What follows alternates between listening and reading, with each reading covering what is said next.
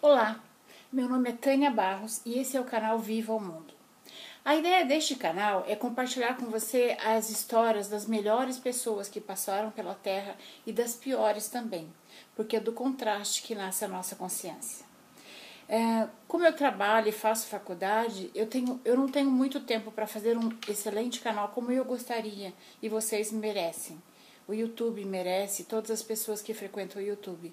Mas mesmo assim, eu resolvi compartilhar o conteúdo que eu já tenho, para que muitas pessoas de todas as idades, estejam elas aonde estiverem, possam conhecer essas histórias e se beneficiar com elas. É, eu vou ler essas histórias como eu leio para mim, é, de maneira antiga, assim, bem, bem simples, e espero que vocês gostem, que seja útil para vocês. A minha ideia é contribuir para que o dia de cada pessoa seja um pouco mais feliz, mais agradável. Vamos lá? É, senta que lá vem a história. O nosso, o nosso convidado de hoje é o navegador italiano Américo Vespúcio. Américo nasceu em Florença, no dia, na Itália, no dia 9 de março de 1451. Ele era filho de Anastácio Vespúcio e Isabel Mimi e foi educado por seu tio, o dominicano Jorge Antônio Vespúcio, e recebeu uma, uma educação humanística. Ele estudou na Itália, na França, estudou geografia, astronomia e cosmografia.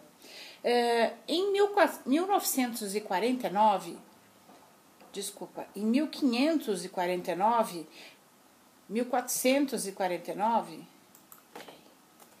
errei aqui, 1449, o, a serviço dos Médicis, Américo Vespúcio foi para Sevilha, na Espanha, trabalhar na gerência de uma importante casa comercial, onde passou a auxiliar Joanoto Beraldi. Nessa época, travou contato com Colombo e seus navegantes. Em 1495, com a morte de Beraldi, Vespúcio assumiu a gerência das filiais, especializado no abastecimento de navios. Travou contato com a ideia de conquistadores espanhóis. No dia 18 de maio de 1499, Vespúcio partiu para Cádiz, na expedição de Alonso de Rojeda, com uma frota de quatro naus, destinada a explorar as terras já descobertas por Colombo. Atravessaram o Atlântico e chegaram próximo à costa da atual Guiana Francesa. Após uma desavença, Rogedá e Vespúcio separaram-se. Cada um com duas naus, Rogedá seguiu para o norte e Vespúcio para o sul. Costeando o Brasil, Vespúcio descobriu o estuário do rio Amazônia e foi até o Cabo de São Roque, onde inverteu a rota e chegou até a Venezuela. É, os dois navegantes voltaram a se encontrar no Haiti e, em junho de 1500, regressaram à Espanha. Convencido até então de ter percorrido a península do extremo leste da Ásia, descrita por Ptolomeu, Américo Vespúcio conseguiu que o rei Dom Manuel I de Portugal eh, financiasse nova expedição em busca de uma passagem para os mares da China. Nessa segunda viagem, viajou na expedição comandada por Gonçalo Coelho, que partiu de Lisboa em 13 de maio de 1501. Chegou, chegou no, ao Cabo Santo Agostinho, em Pernambuco. Velejando para o sul, esteve na Foz do São Francisco, na Baía de Todos os Santos e outros pontos da costa que foram sendo denominados de acordo com o santo do dia do descobrimento. No final de, do mesmo ano, avistou a Baía da Guanabara e ultrapassou o estuário do Rio da Prata. Vespúcio foi o primeiro navegador a alcançar e registrar a costa meridional da Patagônia. É, ele escrevia cartas a seus superiores descrevendo os lugares por onde passava.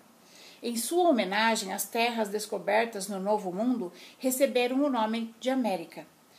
Em 1502 estava de volta a Portugal, convencido que havia percorrido a costa de um novo continente, pois seria impossível que a suposta península asiática se prolongasse de tal forma para o sul.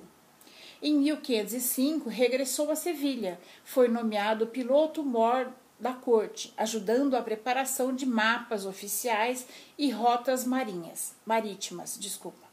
Neste mesmo ano, recebeu a cidadania espanhola. Em 1507, o alemão Martin Walder publicou na França o relato é, Introdução à Cosmografia, na qual surgiu pela primeira vez o nome Terra da América. Em 1509, o nome aparece no mapa mundi impresso em Estra Estrasburgo. Américo Vespúcio morreu em Sevilha, na Espanha, no dia 22 de fevereiro de 1512.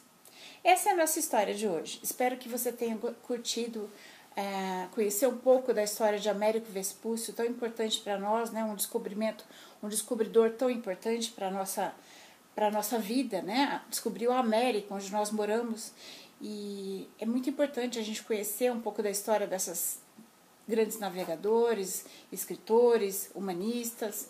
Vai ser uma viagem e tanto. Mesmo de maneira tão simples, espero contribuir para que a vida a sua vida, a vida de todos vocês seja mais agradável no dia de hoje. Se você gostou, se você gosta de biografias e de conhecer um pouco da, da, nossa história, a história das pessoas que fizeram o mundo como ele é hoje, deixe o seu joinha e me, e me incentive a compartilhar outras biografias. Até mais!